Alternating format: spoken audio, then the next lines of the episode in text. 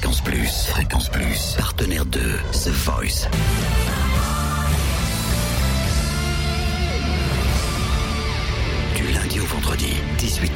Totem vous livre des exclus, des interviews, des anecdotes. Mika, samedi soir, a récupéré un nouveau talent hein, dans sa team. Euh, C'est Quentin qui a séduit Mika, euh, notamment avec Wonderwall d'Oasis. Euh, Quentin, vous savez, hein, il était au piano avec ses petites lunettes et il a envoyé le bois, comme on dit. Mika a été euh, séduit.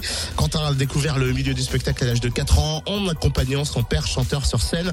On a eu la chance hein, de croiser euh, Quentin à la sortie, pile poil à la sortie des auditions à l'aveugle. Euh, il était à fond.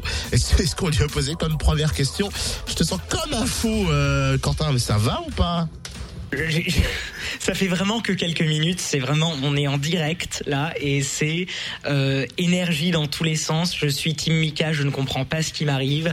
Je suis très content et, en même temps je ne comprends pas ce qui m'arrive parce que parce qu'on a beaucoup travaillé aujourd'hui, que j'ai beaucoup travaillé depuis quelques mois et que et que il va falloir quelques temps à réaliser que je suis Team Mika à The Voice France et que c'est juste le début, j'espère, d'un parcours extraordinaire. Bon, faut raconter un petit peu les coulisses hein, ta journée. La journée des candidates sont super longues. Vous arrivez tôt. Euh, Raconte-moi un peu, euh, toi, t'es là depuis quand Depuis quelle heure? Depuis 9h ce matin, donc je suis réveillé depuis 6h15. Donc en fait la journée a été longue, euh, a été fatigante parce qu'on on travaille toute la journée, c'est pas juste on est propulsé sur scène, il y a plein de choses. Et, puis donc la journée est longue mais on est en forme et il faut garder la voix. Et, on se garde pour ce moment-là et on se dit j'ai plus d'énergie, j'ai plus rien, je suis fini, j'ai le boule au ventre, j'y arriverai jamais. Et une fois qu'on est sur le plateau, c'est il y a enfin pour moi ça s'est passé comme ça, il y a eu un j'ai vidé tout ce qu'il y avait autour et je me suis mis, tu t'y mets, ça commence maintenant, tu oublies le reste du monde et tu y vas. Et j'y suis allé. euh, T'étais stressé Non, parce qu'il faut tout dire. À l'écran, j'ai cru voir un mec cool et super détendu, non? En fait, vous ne me voyez pas dans ma tête. Je, je suis complètement stressé, euh, comme tout le monde, mais comme vous l'avez vu à la télé, euh, derrière en coulisses, je respire.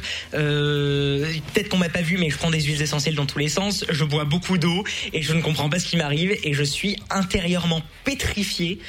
Mais j'ai appris à le cacher. Ça fait un petit moment que, que j'ai l'habitude de monter sur scène. Enfin, je monte sur scène depuis que j'ai 4 ans avec mon papa. J'ai toujours un coup de stress et j'essaye de me mettre une, une règle qui est, à partir du moment où je suis sur scène, j'oublie, je suis au service de la chanson, au service de l'œuvre, au service de, de quoi que ce soit, si c'est de la danse, du chant, enfin bref.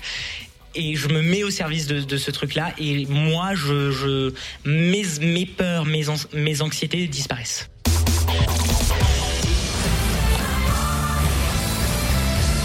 Peux vous dire, vu l'heure à laquelle a été faite l'interview, je crois une heure et demie du mat, il a la pêche quand même, euh, Quentin.